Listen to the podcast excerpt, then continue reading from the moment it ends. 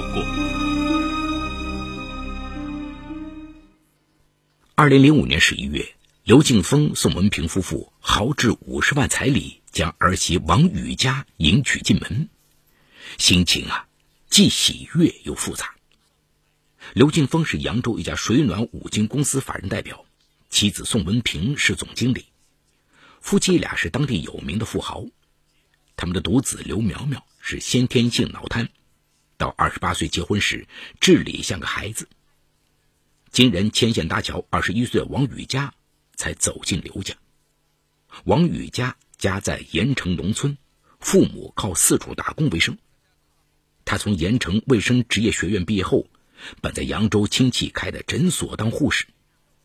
他第一次见刘苗苗时，并不知道她的身体情况，发现她只顾傻笑，他有些犹豫。但看到宋文平给了家五十万彩礼，想到自己能嫁入豪门。他便答应了。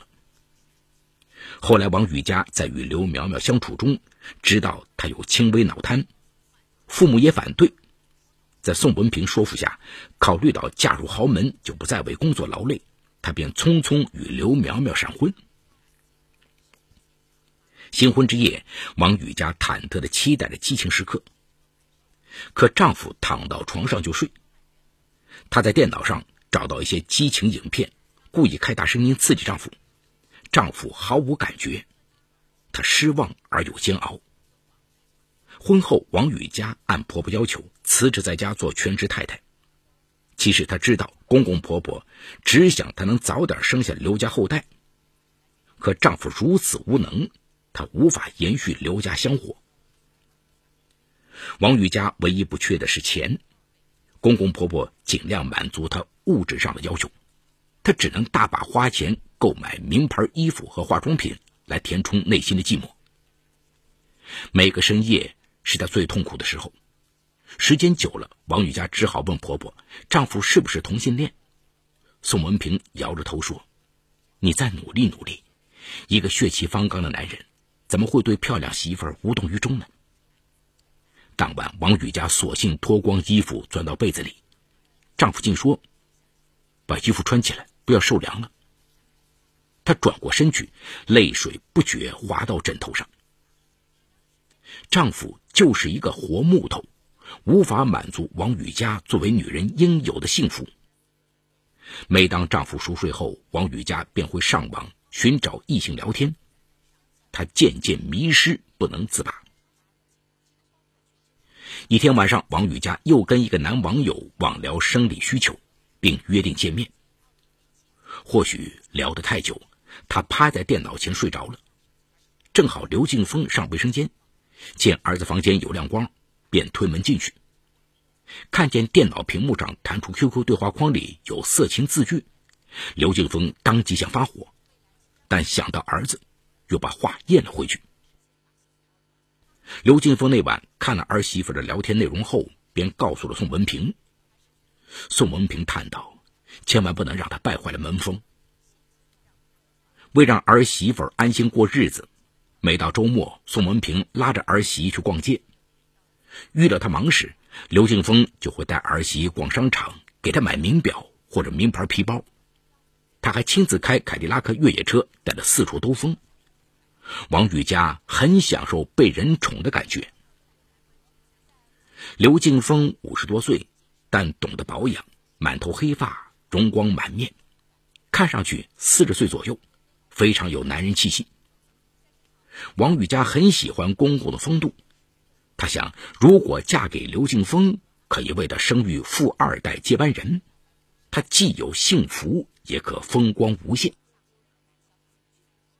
怀着这种隐秘心理，王雨佳就像换了个人，她不再上网聊天，而是学做好儿媳。她买回烹饪书学做菜。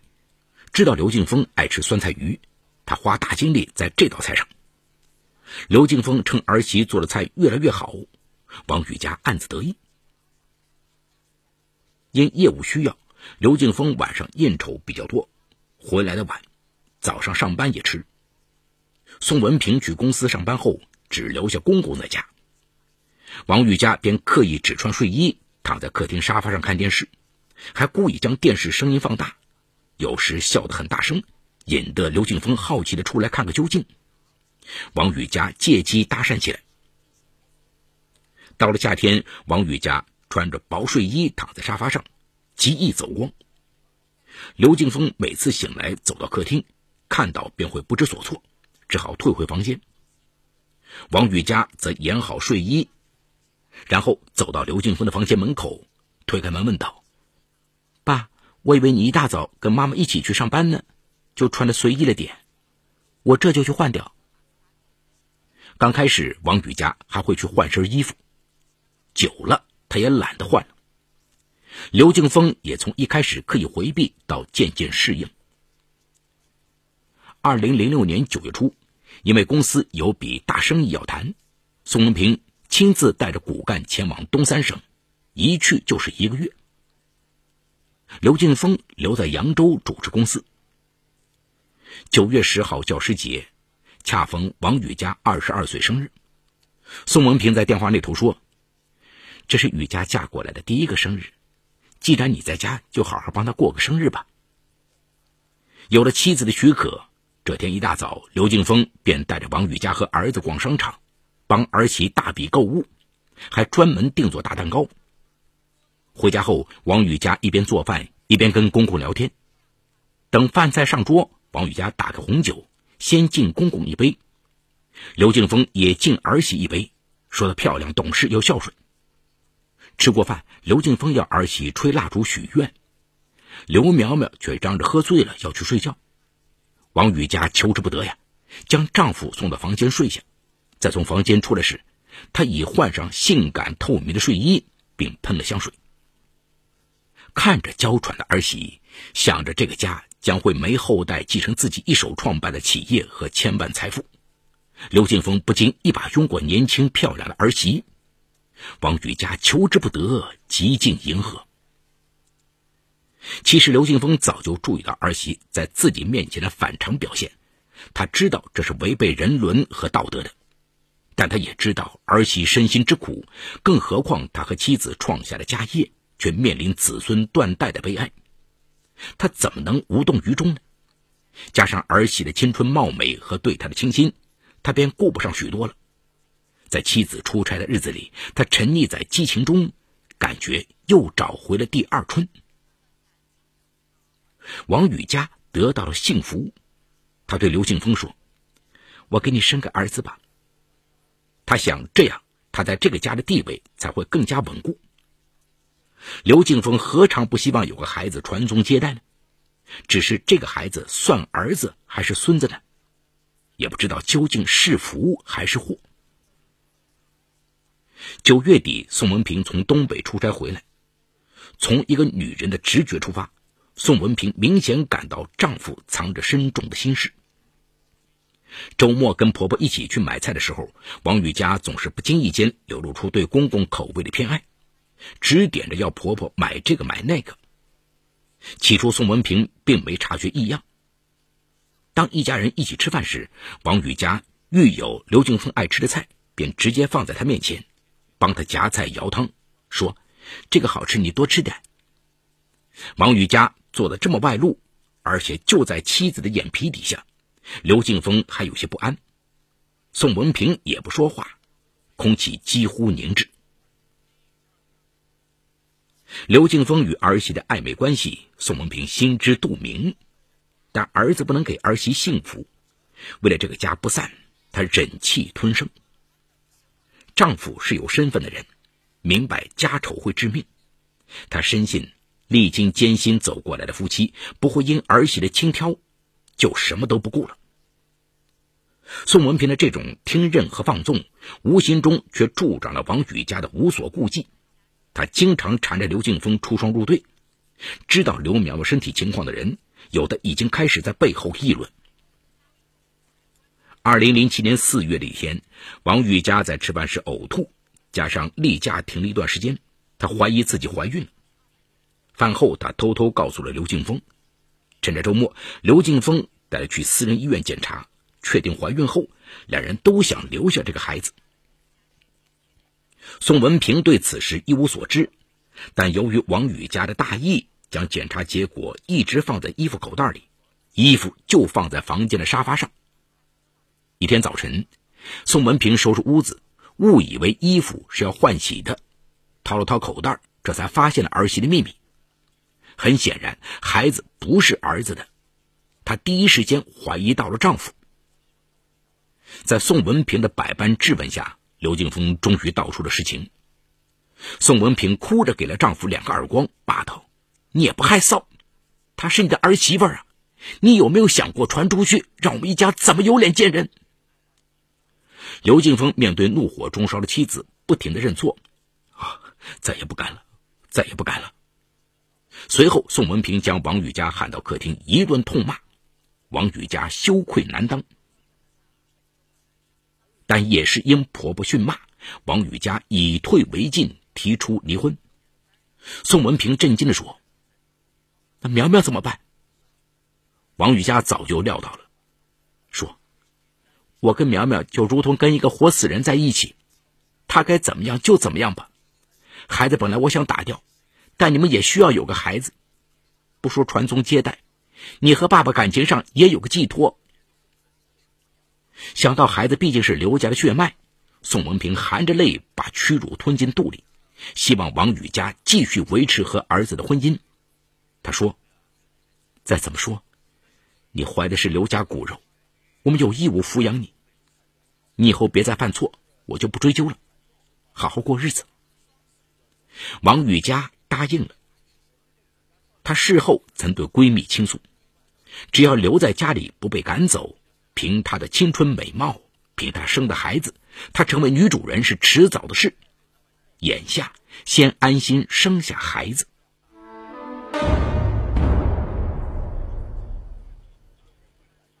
二零零八年一月六号，王雨佳在医院顺利产下一个健康男婴。刘敬峰看到刘家又有了后了，激动的将孩子捧在手里摇了又摇。宋文平。也给了孙子无尽的关爱。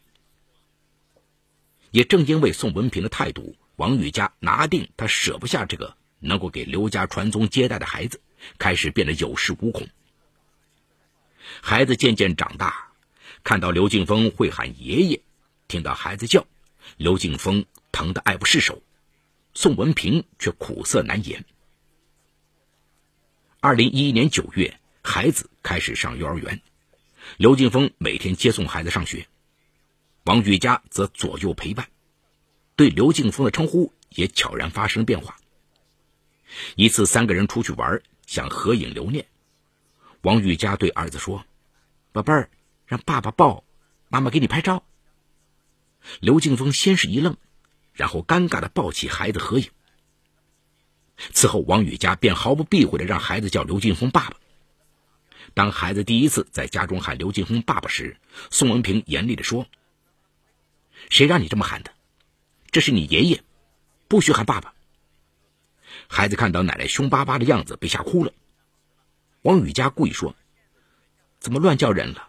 本来就是他爸爸。”第一次交锋，宋文平无言以对，刘劲峰则一言不发。王雨家自恃有一家之主刘劲峰宠着。又自恃为刘家传后，加上婆婆总是对她忍让，此后对婆婆颐指气使。有一次，孩子尿床，她将孩子脏衣服脱下来扔给做家务的宋文平，说：“你洗一下。”宋文平没好气的说：“你在家没事做，自己洗吧。”两人一顿大吵。此后，婆媳斗成了家常便饭。王玉佳加快了逼宫的步伐，想取代婆婆位置。她与刘敬峰的私情从遮掩到公开，当着宋文平的面卿卿我我，宋文平破口大骂也无济于事。为保全儿子婚姻，他继续忍气吞声。但是宋文平心里的愤怒和屈辱快让他崩溃。有一次，他含泪对王雨佳说：“雨佳，好好和我儿子过日子，以前的事情呢，我都不计较。”面对婆婆的诚恳劝诫，王雨佳却反驳道：“你老了，公公他选择我是非常正常的。我年轻，我为刘家添了后，有本事你也生个不傻的儿子呀。”几句话把宋文平说的哑口无言，眼里有泪，心里更有血。此后，宋文平发现无法管制住王雨佳了，他每说一句，王雨佳便会加倍奉还，婆媳间硝烟弥漫。宋文平经常失眠，要服用安眠药，仇恨越积越多。二零一四年十月二十三号晚上，睡梦中的宋文平发现床上有动静，原来王玉佳竟不知羞耻，跟刘静峰在行男女之事。他强忍怒火，假装睡着，心里却在流血。第二天早上，刘敬峰去上班后，王玉佳公然搬进公公和婆婆的房间。并对正在准备上班的宋文平说：“以后我就睡这间房了，你睡到隔壁的客房去吧。”宋文平骂了一句：“无耻！”带着一颗滴血的心离家。二十四号下午，宋文平早早的下班回家，看到王雨佳正在他们房间的床上看着电视，刘敬峰正陪在他身边。宋文平没说话，装作到房间拿衣服，顺手将床头柜上。他吃的安眠药拿走。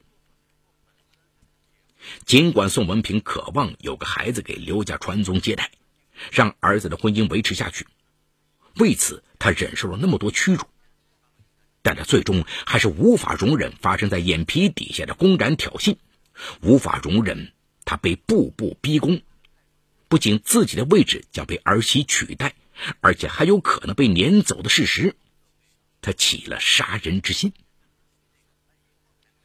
案发后，据宋文平向警方交代，当晚她悄悄地在稀饭里放进了安眠药，让丈夫和儿媳妇喝下。丈夫喝的比较少，王雨佳则一口气喝了两碗。他们困得躺到床上，很快就睡着了，睡得非常沉。半夜时分，宋文平悄悄潜入他们的房间，用事先准备好的绳索紧紧地勒住王雨佳的脖子，他几乎连一点反应都没有。便没有了气息。紧接着，宋文平又要用绳索勒死丈夫。据刘敬峰在案发后向警方讲述，当夜他正在睡梦中，迷迷糊糊发觉床上有动静，感觉有人在拼命抓他。他想要睁开眼睛，却感到浑身无力，大脑也是昏昏沉沉的。不一会儿，抓他的人没了动静，一根绳索正在慢慢套向他的颈部。他意识到有危险，憋足劲儿，猛地坐起身来，脖子上的绳索却开始收紧。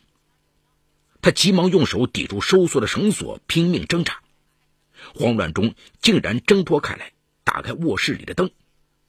他看见宋文平半跪在床上，喘着粗气，他的膝盖旁躺着衣衫不整的王举家，直挺挺的躺着，没有任何反应。他知道出了大事。他紧急逃出房间，顺手将门关上，并反锁，踉跄着用客厅电话报警。当夜凌晨时分，扬州警方将宋文平抓捕归案，真相再也隐瞒不住了。惨剧发生后，刘敬峰带着不明真相的儿子还有孙子，在人们的议论和指责声中度日如年。好，故事说到这儿就告一段落。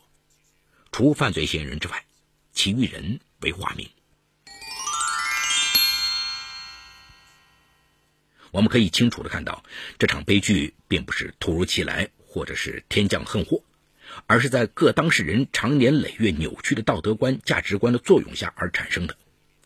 刘敬峰和宋文平以巨额彩礼为儿子娶妻，王雨佳为了富裕的生活嫁入豪门。婚后的王雨佳物质需求极大满足。但生理需求空虚，她选择插足公婆的婚姻，并以孩子为筹码来满足自己不断膨胀的欲望。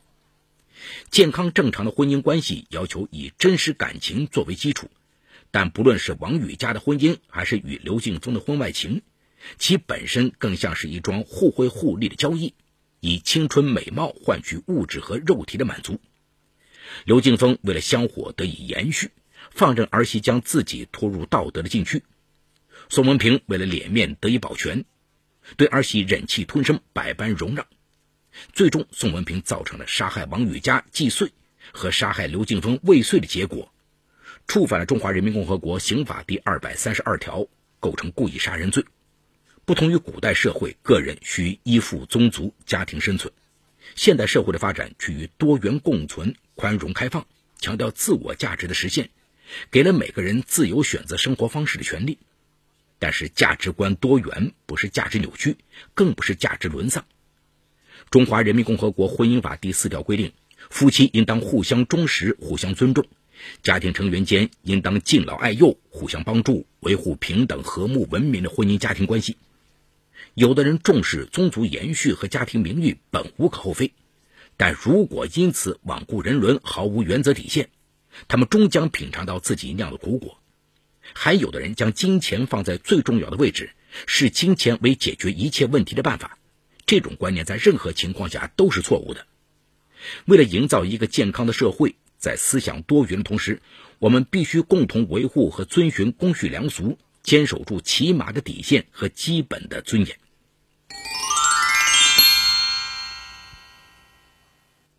好，感谢长宁区人民检察院为本次节目提供的帮助。本。